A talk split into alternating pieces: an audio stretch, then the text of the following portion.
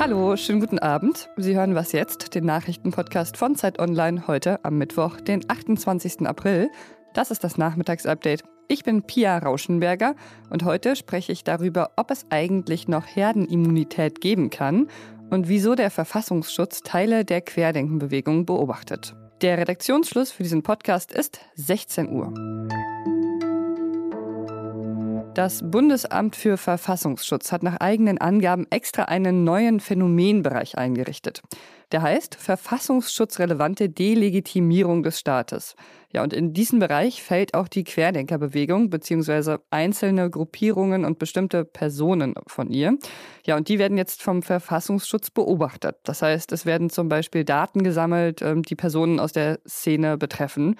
Und äh, diesen neuen Bereich gibt es deshalb, weil die Querdenkerbewegung eben offensichtlich quer durch alle Lager denkt und sich nicht einem Bereich wie jetzt Rechtsextremismus, Linksextremismus oder Islamismus äh, zuordnen lässt, laut Verfassungsschutz. So, laut Verfassungsschutz wird die Bewegung eben übrigens deshalb beobachtet, weil die Organisatoren zum Teil deutlich zeigen, dass es ihnen nicht nur um Proteste gegen die Corona-Schutzmaßnahmen geht, sondern weil sie auch die Legitimität äh, staatlicher Institutionen in Frage stellen. Der Verfassungsschutz sagt eben, legitime Proteste und Demonstrationen gegen die Corona-Politik würden immer wieder instrumentalisiert und Eskalationen provoziert. Ja, und es werden Verbindungen zu Reichsbürger- und Selbstverwalterorganisationen sowie Rechtsextremisten in Kauf genommen oder gesucht.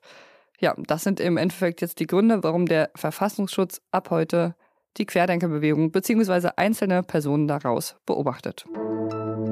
Und wir streben eine Herdenimmunität. Die Herdenimmunität. Herdenimmunität. Herdenimmunität. Dieses schräge, etwas technische Wort, das vor über einem Jahr plötzlich in unseren Gesprächen am Küchentisch aufgetaucht ist, das klang immer so fremd, aber so verheißungsvoll. Wenn es doch endlich mal diese Herdenimmunität geben würde. Und jetzt, wo das Impfen ja immer mehr anläuft, stellt sich die Frage, bewegen wir uns eigentlich gerade auf diese Herdenimmunität zu oder ist das eigentlich ein Konzept aus der Vergangenheit, bevor es die Mutanten gab?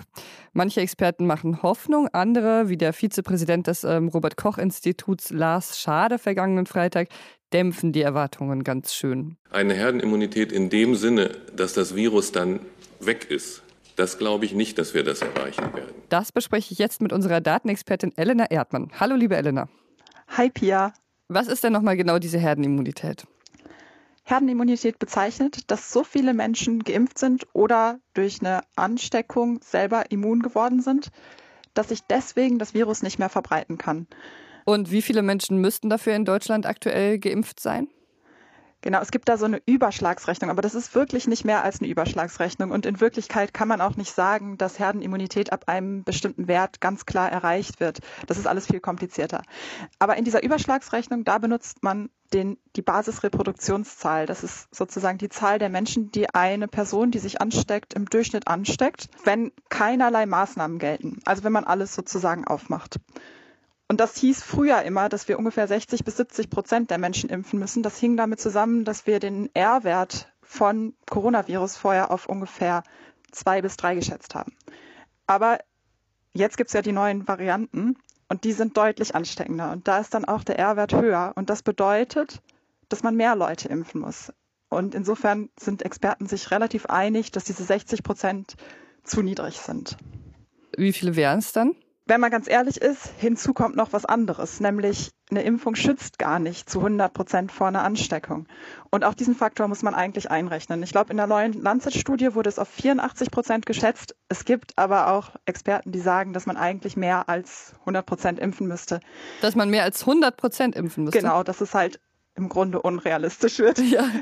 Ist es auch so, dass ich tatsächlich das für unrealistisch halte, dass wir sozusagen auf diese Grenze kommen, wo es komplett ohne geht und wo sich niemand mehr ansteckt. Wir haben ja auf jeden Fall noch weiterhin das Virus in der Welt. Das wird in anderen Ländern sein. Und auch in Deutschland ist es ja nicht so, dass sich die Leute alle gleichmäßig impfen, sondern manche Gruppen, die sich nicht impfen, die treffen sich auch häufiger. Vielleicht, weil es Impfgegner sind oder gerade auch einfach, weil wir zum Beispiel Kinder nicht impfen. Und da wird man das jetzt nicht erreichen. Es gab so Modellberechnungen des Zentralinstituts für kassenärztliche Versorgung und äh, da hieß es, dass Mitte Juli, dass die äh, Herdenimmunität in Deutschland erreicht sein konnte. So stand es heute in der FAZ. Das hältst du also für unrealistisch? Es ist ein bisschen schwierig, weil das Ding ist so dieses theoretische Konzept Herdenimmunität. Das halte ich für unrealistisch. Aber wir haben ja auch noch andere Maßnahmen. Und gerade wenn die Infektionszahlen insgesamt niedrig sind, dann hilft es ja total viel, wenn wir die Leute nachverfolgen, die sich anstecken. Sprich, wenn wir die Fallzahlen drücken können, dann können wir das auch anders in den Griff kriegen und dann braucht es gar nicht diese theoretische Herdenimmunität. Und diese Immunität, die es durch die Impfung schon jetzt gibt, die bremst das Infektionsgeschehen. Und die bremst das auch jetzt schon. Ne? Also die Leute stecken sich jetzt schon viel weniger an. Wir haben viel weniger Infektionen bei den über 80-Jährigen. Und das heißt, es könnte auch davor schon gut aussehen und die Pandemie könnte auf jeden Fall deutlich weniger schlimm werden. Und dafür braucht es gar nicht unbedingt diesen theoretischen Herdenimmunitätsschwellenwert erreichen. Mhm. Also alles in allem könnte man vielleicht sagen, Herdenimmunität ist eher ein Konzept aus 2020 und gar nicht mehr so wichtig für uns heutzutage. Oder vielleicht eher ein sehr theoretisches Konzept. Ähm, aber ich glaube, wir können trotzdem relativ optimistisch daran gehen, dass die Impfungen uns sehr helfen werden, diese Pandemie in den Griff zu kriegen. Okay, danke dir, Elena. Gern. Burkhard Jung ist nicht nur Oberbürgermeister von Leipzig, sondern auch Präsident des Deutschen Städtetags. Und er ist etwas irritiert. Wir waren mehr als irritiert, dass ähm, eine, ein Impfgipfel stattfindet und offensichtlich äh, ein mehr oder minder geartetes Brainstorming am Ende war, ohne dass sichtbare Ergebnisse dort präsentiert werden konnten. Irritiert davon, dass es noch keine Beschlüsse gibt, wie die Lockerungen für Geimpfte aussehen sollen. Was sollen Menschen dürfen, die bereits gegen Corona geimpft sind?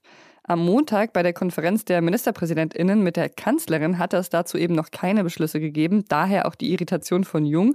Das Bundeskabinett will kommende Woche jetzt Regeln dazu auf den Weg bringen.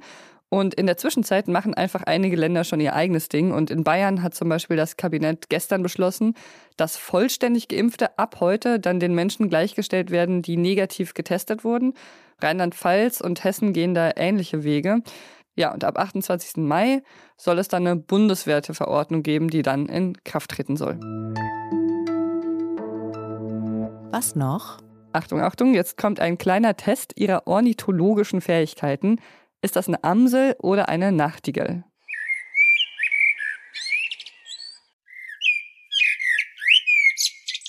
Und das?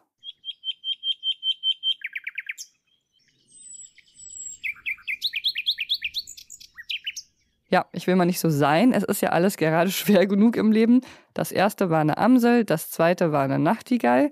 Und ich wollte damit eigentlich nur meine Freude mit Ihnen teilen, dass die süßen Vögelchens endlich zurück sind. Die Nachtigallen waren ja im Winter weg, war auch die bessere Entscheidung, würde ich sagen. War echt kein toller Winter hier. Haben sie wirklich nichts verpasst. Aber jetzt sind sie wieder da. Zumindest in Berlin hat man ja das Glück, dass man auch Nachtigallen zu hören bekommt, hier und da in manchen Parks. Und für echte Birdies ist das eh nichts Neues, aber für alle anderen äh, habe ich vielleicht noch einen Tipp. Es gibt diese kostenlose App BirdNet und da können Sie, wenn Sie was hören, bestimmen lassen, was das eben für ein Vogel war, den Sie da gehört haben. Ja, viel Spaß damit. Heute an diesem Mittwoch, den 28. April, haben Sie schon zwei Dosen von Was jetzt erhalten. Eine weitere Dosis injiziert Ihnen dann bei Bedarf morgen früh meine Kollegin Rita Lauter. Bei Fragen zu Risiken oder Nebenwirkungen wenden Sie sich gerne immer an wasjetzt.zeit.de. Ich bin Pia Rauschenberger. Machen Sie es gut. Und pst, für alle Berlinerinnen. Der Volkspark Wilmersdorf ist zum Beispiel einer dieser Nach